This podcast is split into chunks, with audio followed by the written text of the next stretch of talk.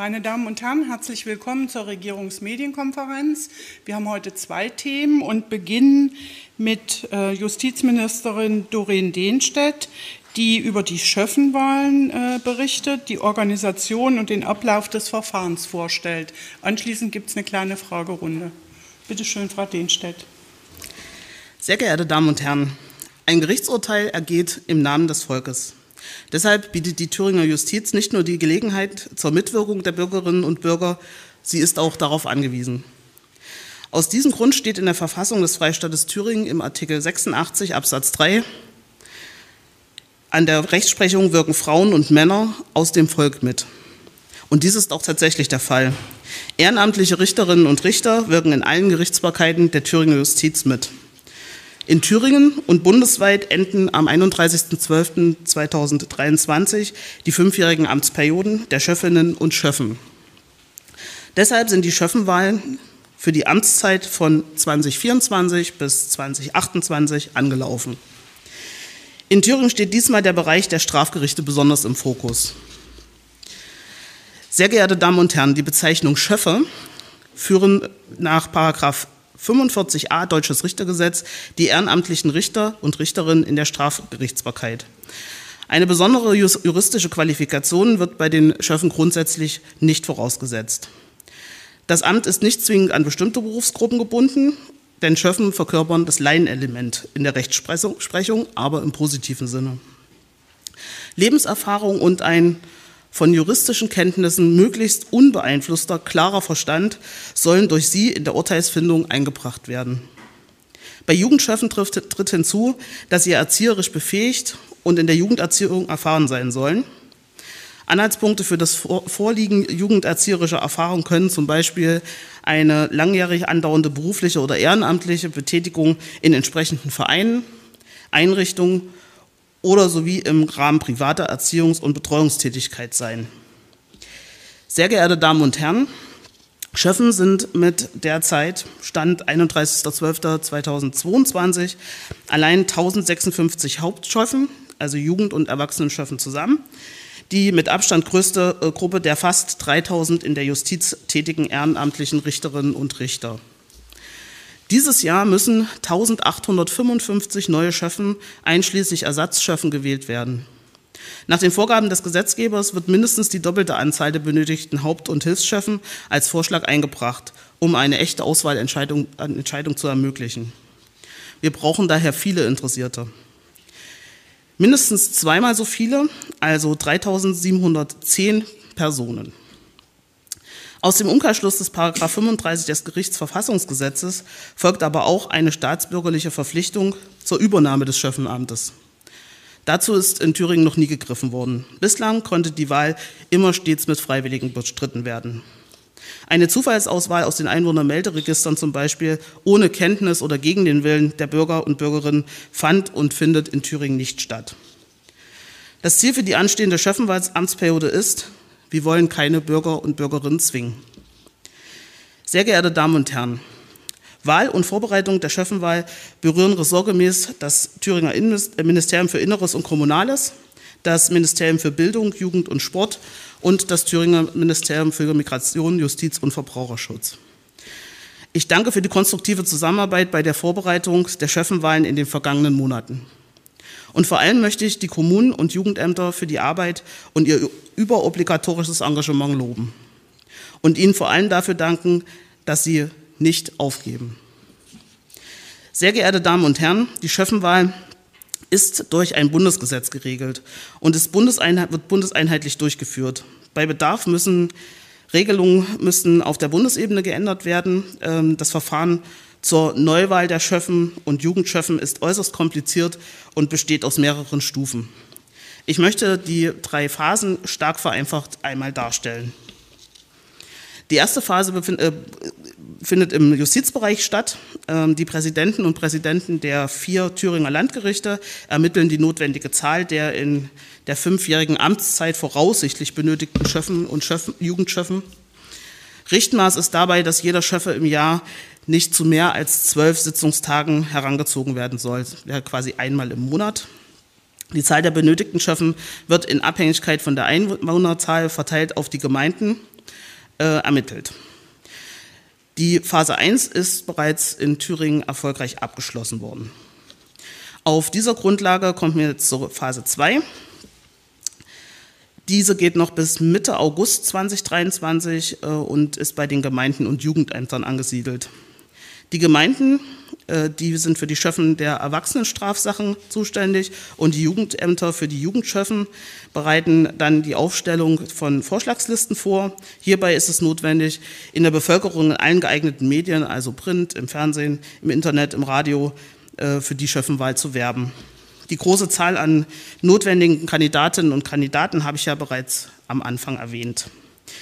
In, diesen, in dieser schwierigen und wichtigen Phase befinden wir uns aktuell. Die Findung der Kandidaten ist das A und O der Schöffenwahl.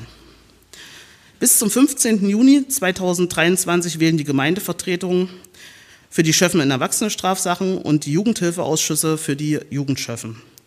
Und zwar mindestens doppelt so viele Personen auf die Vorschlagsliste, als tatsächlich als Schöffen und Schöffinnen benötigt werden. Nach der Wahl werden die Vorschlagslisten in den Gemeinden bzw. im Jugendamt für mindestens eine Woche öffentlich ausgelegt. Bei der sogenannten Auflegung geht es darum, dass jeder Einsicht äh, bei der Gemeinde nehmen kann. Jeder hat dann noch die Möglichkeit, äh, Einspruch zu erheben, zum Beispiel weil bestimmte Personen die Voraussetzung zur Wahl nicht äh, erfüllen. Die Vorschlagslisten nebst etwaiger Einsprüche und Bescheinigungen über die Bekanntmachung und öffentliche Auflegung werden bis zum 15. August 2023 an die Amtsgerichte übersandt. Und somit kommen wir zu Phase 3. Mit der Übersendung der Vorschlagslisten an die Amtsgerichte beginnt äh, dann im Justizbereich die dritte und auch letzte Phase der Schöffenwahl. Beim Amtsgericht wird die Sitzung des Schöffenwahlausschusses vorbereitet dessen Sitzung findet im Zeitraum vom 18. September bis 15. Oktober statt. Und diesem Wahlausschuss gehören neben dem Vorsitzenden ein Verwaltungsbeamter und sieben Vertrauenspersonen an. Der Wahlausschuss äh, wählt mit einer Mehrheit von zwei Dritteln der Stimmen für die nächsten fünf Geschäftsjahre die erforderliche Zahl von Haupt- und Hilfsschöffen. Zum komplizierten Ablauf treten erfahrungsgemäß vielfältige weitere Herausforderungen hinzu, zum Beispiel äh, wenn Gruppen, die die Demokratie ablehnen, aufrufen und Vorschläge äh, selbst unterbreiten. Es kann zu Differenzen in Kreistagen kommen, schon alleine bei der Auswahl. Vom Amt ausgeschlossen sind zum Beispiel Personen, die durch einen Richterspruch die Fähigkeit zur Bekleidung eines öffentlichen Amtes nicht besitzen oder wegen einer vorsätzlichen Tat zu einer Freiheitsstrafe von mehr als sechs Monaten verurteilt sind. Ausgeschlossen sind auch Personen, gegen die ein Ermittlungsverfahren wegen einer Tat schwebt, die den Verlust der Fähigkeit zur Bekleidung öffentlicher Ämter zur Folge haben kann. Schöffen und Schöffinnen unterliegen einer Pflicht zur besonderen Verfassungstreue. Die Kandidaten und Kandidatinnen bekennen sich im Aufstellungsprozess mehrfach zur demokratischen Grundordnung. Eine Regelprüfung findet allerdings im Aufstellungsverfahren nicht statt. Gewählte Schöffinnen und Schöffen werden vor der Amtsübernahme geprüft. Die Verfassungstreue wird durch einen Eid begründet. Dass dieser Eid gebrochen wird, ist sehr selten. Bekannt ist der aktuelle Fall einer gerichtlichen bestätigten Amtsenthebung wegen Verfassungsuntreue.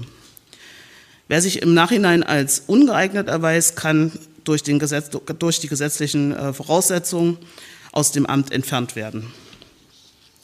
Auf der Richterbank ist nur für Demokraten Platz. Sehr geehrte Damen und Herren, wie gesagt, besteht die größte Aufgabe darin, genügend Bürgerinnen und Bürger freiwillig für das Schöffenamt zu gewinnen. Wir müssen die demokratischen Lage dafür werben, dass geeignete Bürgerinnen und Bürger zwischen 25 und 70 für das Schöffenamt entscheiden. Alle, die immer schon mal was für die Demokratie tun wollten, haben als Chefin und Chefin eine verantwortungsvolle Gelegenheit dazu. Ihre Mitwirkung im Strafprozess kann dazu beitragen, dass Urteile auch für Laien verständlich und nachvollziehbar bleiben. Sie stärkt das Vertrauen der Öffentlichkeit in die Arbeit einer unabhängigen Justiz. Und bezogen auf die 70 muss ich auch noch nachschieben, das ist nur eine Kannbestimmung. Man darf sich auch als rüstige 73-Jährige noch als Chefin bewerben. Vielen Dank. Vielen Dank, Frau Ministerin. Ihre Fragen bitte an die Justizministerin. Sebastian Haag, bitte.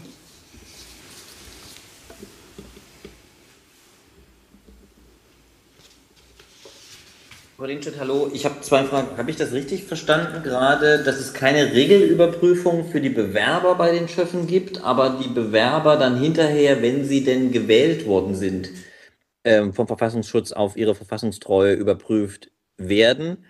Und wenn ich das richtig verstanden habe, wäre dann die Nachfrage, wären Sie denn dafür, dass man schon die Bewerber äh, einer Regelüberprüfung unterzieht, um da mögliche Demokratiefeinde schon in der Bewerbungsphase auszusortieren? Nein, das war tatsächlich ein Missverständnis. Also einmal ja, die Bewerberinnen und Bewerber werden nicht ähm, vom Verfassungsschutz überprüft, auch nicht nachdem sie gewählt wurden. Es besteht dann nur die Möglichkeit, jemanden aus einem laufenden Prozess zu entlassen. Das ist dann die Entscheidung des Vorsitzenden Richters oder Richterin. Das macht ja die Nachfrage umso dringender. Wären Sie dafür, dass man eine Regelüberprüfung einführt? Äh, den aktuellen Fall haben Sie ja gerade schon selber angesprochen. Also im Grunde geht es ja hier vor allen Dingen darum, eine Freiwilligkeit herzustellen. Wir würden auch sehr viele Menschen abschrecken, äh, die sich tatsächlich für das Amt interessieren und aber ähm, einer Überprüfung zum Beispiel nicht zustimmen würden, selbst wenn es keine ähm, realen Gründe dafür gibt. Aber es gibt ja ähm, Möglichkeiten, äh, sich trotzdem gegen sowas zu verwehren. Und äh, da würden wir diese Personen abschrecken und das wollen wir nicht. Danke. Gibt es weitere Fragen an Frau Dienstedt? Bitte schön. Wie viele Bewerber haben Sie denn schon? Gibt es schon bis jetzt so einen Stand? Nein, leider nicht, ähm, da ja momentan noch die Fristen laufen für die Bewerbung. Ich kann Ihnen auch tatsächlich noch gar nichts sagen, weil die Listen quasi erst dann in einem relativ komplizierten Verfahren wieder zurück in die Justiz kommen, und zwar dann, wenn die voll sind. Herr Hanschmann, bitte. Ich hoffe, man hört mich. Ähm, Ja. Also meine Frage ist, ähm, sind denn Ihrer Meinung nach äh, Bewerberinnen und Bewerber, äh, die zugleich auch Mitglied von Parteien sind, die vom Verfassungsschutz als gesichert äh, extremistisch eingestuft wurden, äh, geeignete Kandidatinnen und Kandidaten für, für als, als, als Chefin oder als Chefe? Das wäre tatsächlich dann wieder eine Aufgabe im Bewerbungsprozess, die die Kommunen äh, übernehmen müssten. Äh, Da gibt es ja die Möglichkeit, wenn die Listen ausgelegt sind, da nochmal Einspruch zu erheben. Und äh, diesen Einspruch kann man, muss man natürlich auch begründen. Und dann ist zu prüfen, im Einzelfall, ist diese Person geeignet oder ist sie es nicht. Nächste Frage, Herr Haag nochmal. Frau Linstedt, ich würde die Frage des Kollegen gerne nochmal aufgreifen und nochmal ein bisschen zuspitzen. Ähm, da geht es ja markant um Personen, die dem AfD-Spektrum oder die als Sympathisanten oder äh, vielleicht sogar auch als Parteiangehörige der AfD zuzuordnen sind. Jetzt geht es mir gar nicht darum, ob das äh, eine Aufgabe der Kommunen ist, da eine Entscheidung zu treffen. Was halten Sie denn für politisch gegeben? Kann jemand, der einer Partei angehört, die vom Verfassungsschutz als erwiesen rechtsextremistisch beobachtet wird, Schöffe sein in Thüringen? Aus Äh, Ihrer persönlichen Sicht. Meine persönliche Sicht ist, dass jemand, und da muss er auch nicht unbedingt Parteimitglied sein, der die Demokrat äh, freiheitlich-demokratische Grundordnung nicht ähm, als gegeben oder als erhaltbar ansieht, äh, nicht als Schöffe oder Schöffin für dieses Amt geeignet ist. Gibt es weitere Fragen an Frau Dehnstedt? Das ist nicht der Fall. Vielen Dank. Und wir kommen zum zweiten Thema. Energieminister Bernhard Stengele hat das Kabinett heute informiert über den Monitoringbericht über die Folgen der Erderwärmung. Und er wird das jetzt in der Regierungsmedienkonferenz in Kurzform auch noch mal tun. Sie informieren. Bitte schön, Herr Stengele. Vielen Dank. Ja, liebe Me- MedienvertreterInnen, es ist meine große Ehre, heute in meiner ersten Regierungsmedienkonferenz zu Ihnen sprechen zu können. Das Thema könnte dringender und epischer zugleich nicht sein. Dringend, weil massiver sofortiger Handlungsbedarf besteht, episch, weil das Thema zu unserer aller Lebenszeit sich ständig verschärfend immer da sein wird. Diese Krise, diese Klimakrise ist das neue Normal. Und es ist unsere gemeinsame Aufgabe, in unterschiedlichen Rollen zielgerichtet, ohne Panik, aber ebenso wenig beschönigend oder verharmlosend mit dieser Menschheitsaufgabe umzugehen. Der Weltklimarat IPCC hat seinen neuen umfassenden Lagebericht zur globalen Erwärmung veröffentlicht. Das Ziel, die Erderwärmung auf 1,5 Grad zu begrenzen, haben die WissenschaftlerInnen praktisch aufgegeben. Der Weltklimarat warnt, jede weitere Erwärmung führt zu einer raschen Eskalation der Gefahren. Es gibt keine rettende Zukunftstechnologie, die es uns ermöglichen würde, einfach weiterzumachen wie bisher, sagt die Klimaforscherin und IPCC-Autorin Friederike Otto, auch wenn manche das vielleicht immer noch erhoffen.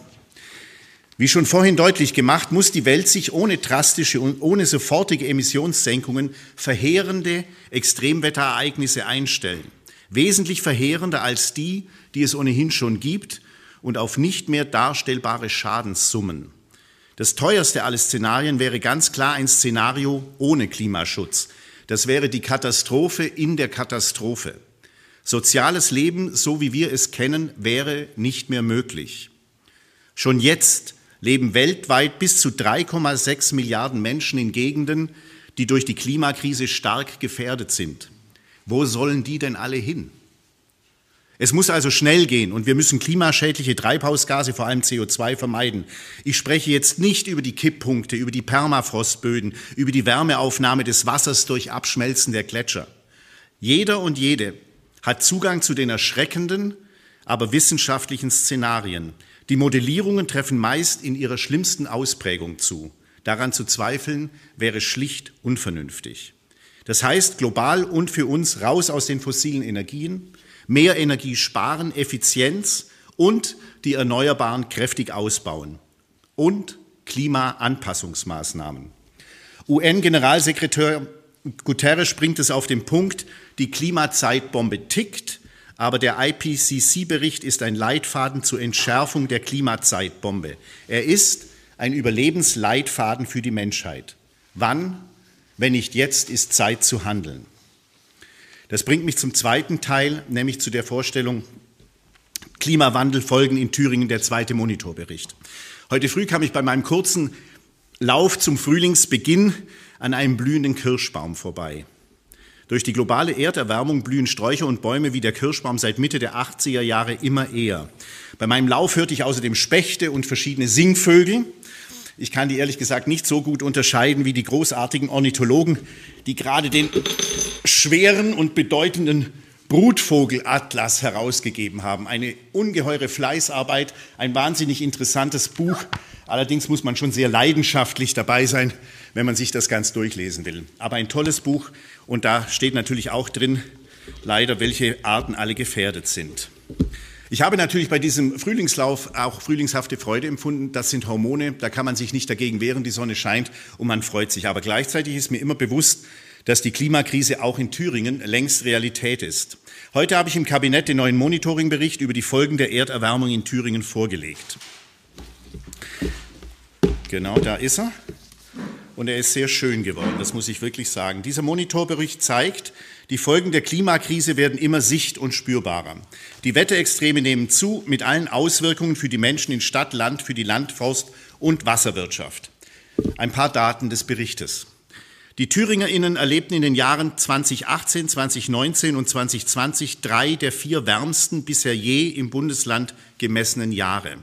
Das Jahr 2018 war dabei mit einer Durchschnittstemperatur von 9,9 Grad das wärmste seit Beginn der Wetteraufzeichnungen 1881. Inzwischen wurde es vom Jahr 2022 mit 10,0 Grad abgelöst. Hitzeperioden werden durch den Klimawandel häufiger, länger und intensiver. Die Anzahl heißer Tage, an denen es heißer als 30 Grad ist, nimmt immer weiter zu. Kann man auch hier drüben auf der Folie gut erkennen. Andauernde Hitzewellen belasten die Gesundheit. Insbesondere Kinder, ältere und kranke Menschen müssen beim Schutz noch stärker in den Blick genommen werden. 2018 brachte auch die bisher negativste klimatische Wasserbilanz. Überdurchschnittlich viele Niedrigwassertage in den Flüssen und sinkende Grundwasserstände waren die Folge. Darunter leidet der Wald. Der Waldzustandsbericht offenbart, dass 55 Prozent aller Bäume deutliche Kronenverlichtungen aufweisen, der höchste Prozentsatz im gesamten Bundesgebiet. Nur noch 18 Prozent der Bäume gelten überhaupt als gesund und ein Ende ist im Moment nicht abzusehen. In der Landwirtschaft sind in diesen Trockenjahren die Weizen- und Maiserträge deutlich eingebrochen. In den vergangenen Jahren waren sehr viele Regionen Thüringens und Struth-Heinig-Kreis, Sömmerda, Saale-Holzland-Kreis, Greiz, Saalfeld, Rudolstadt sehr stark von Dürre und Trockenheit betroffen. Neben Wassermangel nimmt in der Klimakrise auch extremer Starkregen zu. Wenn wir sagen, Starkregen nimmt zu, müssen wir uns klar machen, dass es dieses Wort vor 15 Jahren noch gar nicht gegeben hat. Erst seither gibt es dieses Phänomen, der Starkregen nimmt ständig zu. Die Böden können die plötzlichen Wassermassen nicht aufnehmen, das Risiko für Hochwasser und Überschwemmungen steigt. Alle diese Daten für Thüringen finden Sie im Monitoringbericht.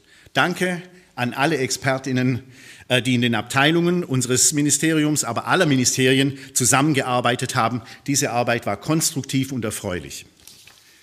Die Fakten liegen nun vor. Es scheitert also nicht an der Erkenntnis, sondern daran, dass die Weltgemeinschaft, das Europa, das Deutschland und das auch Thüringen die notwendigen Prozesse noch immer nicht schnell genug beschleunigt. Wann, wenn nicht jetzt?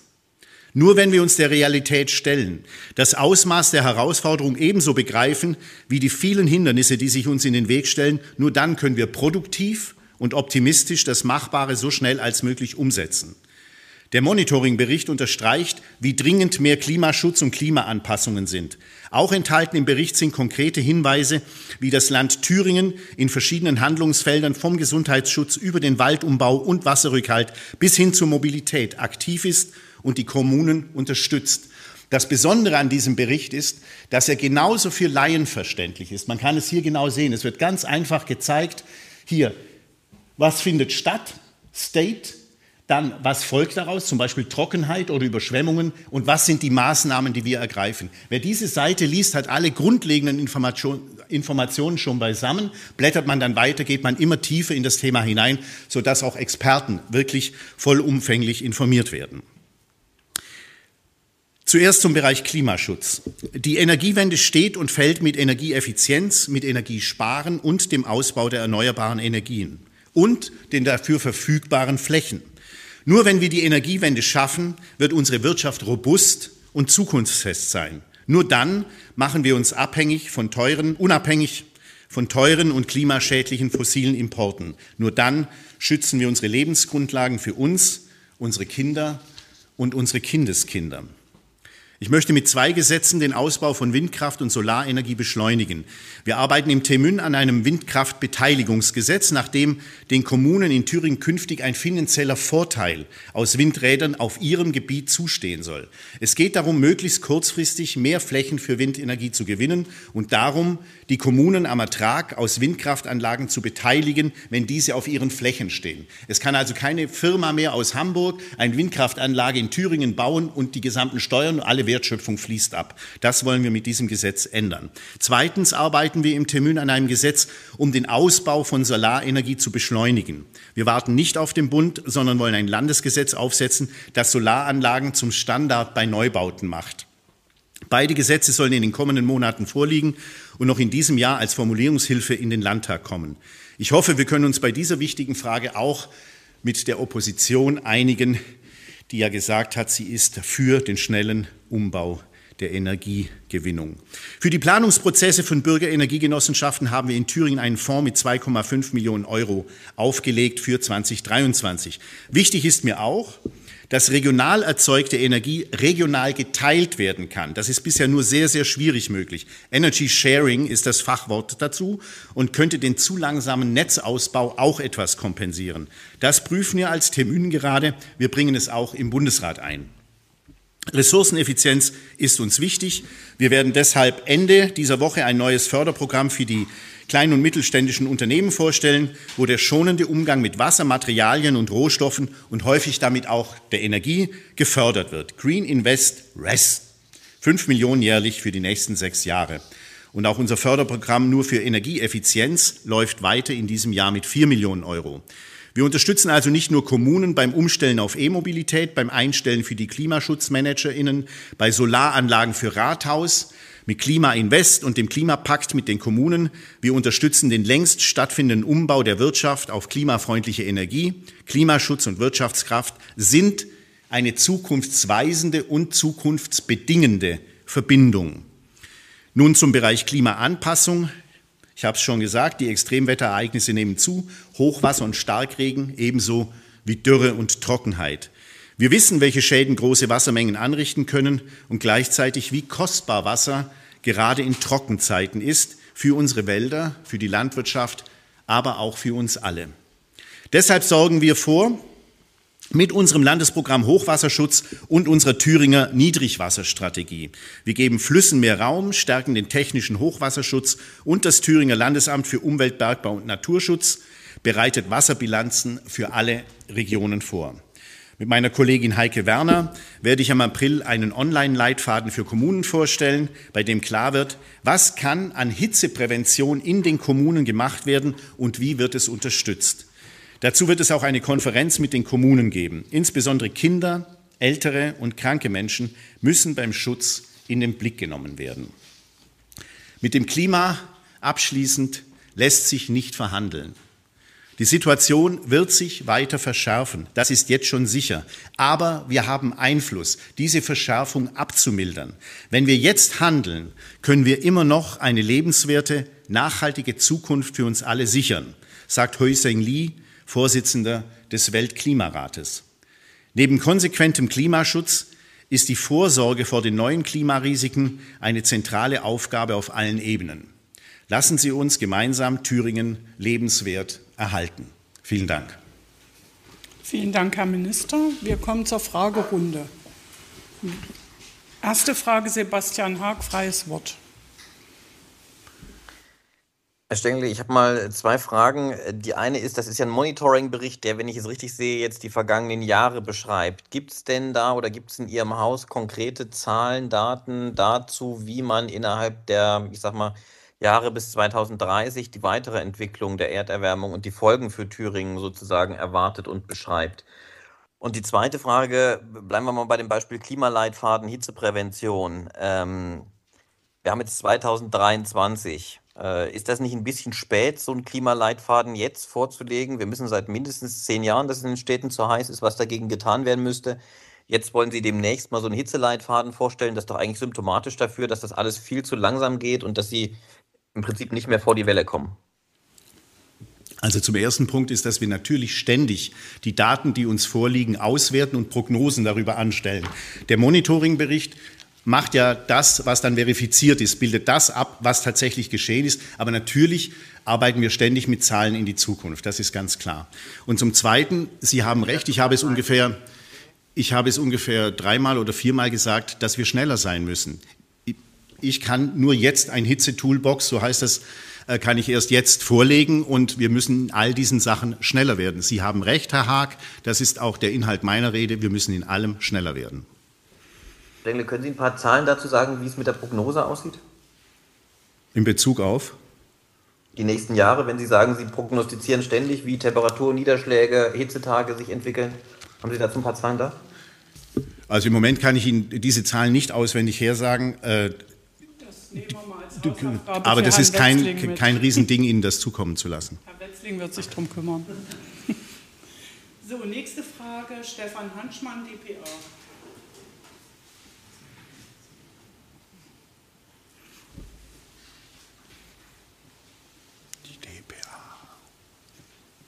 Herr Hanschmann, wir hören Sie noch nicht. Jetzt habe ich die Freigabe bekommen. genau. Ähm, Herr Stengel, ich wollte fragen, äh, Sie haben ja gesagt, äh, Sie wollen äh, den Ausbau der Windkraft ähm, beschleunigen.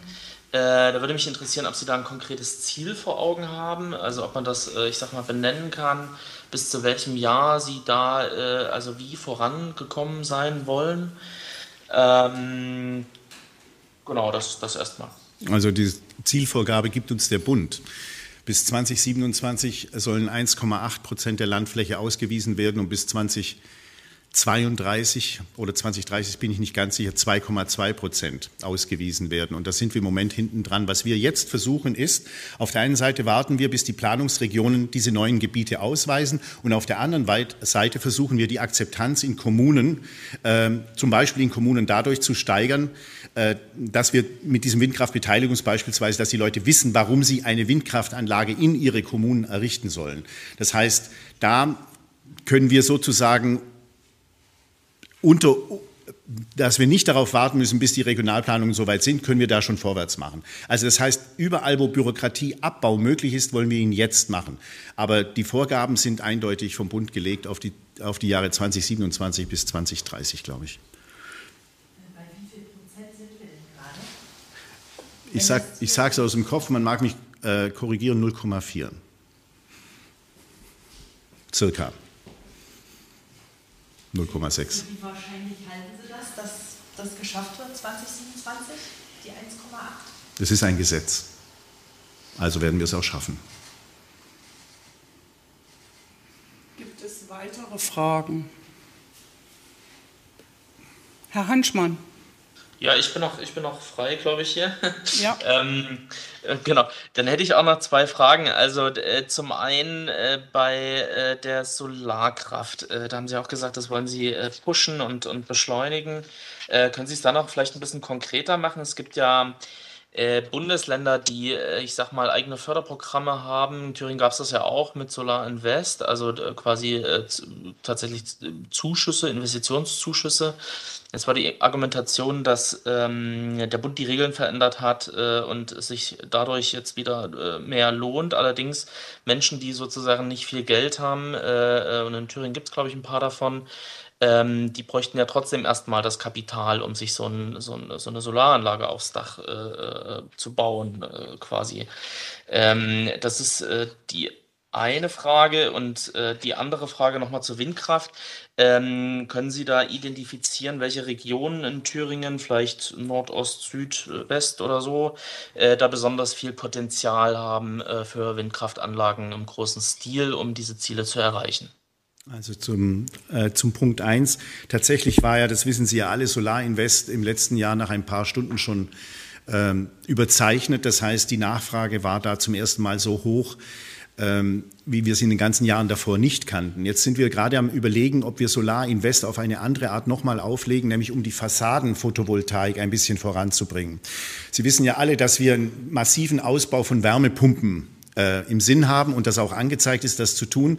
Und tatsächlich ist es so, dass Fassadenphotovoltaik im Winter höhere Erträge erzielt als die Dachvoltaik. Das ist aber vielen Leuten noch gar nicht bewusst. Deshalb versuchen wir so ein bisschen zielgelenkt Fassadenvoltaik nach vorne zu bringen. Das Zweite ist für die Beschleunigung, dass wir auch bürokratische Hemmnisse abbauen müssen. Zum Beispiel bei Balkonkraftwerken. Das, das, ist, das muss im Grunde eine simple Sache sein, nämlich dass man mit einem Schuko-Stecker hergeht und sich seine eigene Balkonanlage einrichtet und nicht unendlich viele äh, äh, Formulare und so weiter und so fort aus, ausfüllen muss. Denn, und das möchte ich deutlich sagen, ist die, ist die, ähm, also es lohnt sich relativ schnell, wenn man sich Strom aufs Dach packt. Wenn man Strom selber erzeugt, ist das eine Sache, die sich schnell amortisiert. Wir können natürlich darüber nachdenken, braucht man eine Anschubfinanzierung oder sowas, aber Solarenergie zu installieren ist eine lohnende Sache. Gibt es weiter? Es war noch eine zweite Frage. Ne? Äh, wir kommen, ähm, es gibt äh, äh, wegen, wegen, wegen wo, kann man, wo kann man Windkraft besonders gut oder intensiv ausbauen. Ähm, wir müssen in allen vier Himmelsrichtungen das ausbauen. Wir müssen auch die Gebiete jetzt äh, in Angriff nehmen, die man uns bisher nicht die man uns bisher untersagt hat. Das hat ja das Bundesverfassungsgericht festgestellt, dass wir eine generelle Absage an Wind, äh, Windkraftausbau, dass das nicht zulässig ist. Und wir kriegen auch zunehmend Anfragen von Forstbesitzern, die auch in den Wald gehen wollen. Weil, ich habe es ja vorhin erwähnt, der Wald ist sehr, sehr krank. Wir haben ungeheure äh, viele Schadflächen und es gibt immer mehr Waldbesitzer, die sagen, sie brauchen eine Hilfe bei der Finanzierung, bei der Wiederaufforstung des Waldes. Und auch da kann Windkraft eine große Rolle spielen. Das heißt, diese grobe Ablehnung von Windkraft im Wald ist gar nicht mehr gegeben. Das ist nur noch ein politisches Spiel, das gespielt wird, entspricht aber nicht mehr den Realitäten. Insofern flächendeckend, aber auch in Gebieten, wo man es bisher nicht vorgesehen hatte. Gibt es weitere Fragen? Das ist nicht der Fall. Dann bedanke ich mich ganz herzlich für Ihre Aufmerksamkeit. Vielen Dank, auch. Herr Minister, und allen eine Dankeschön. schöne Woche noch.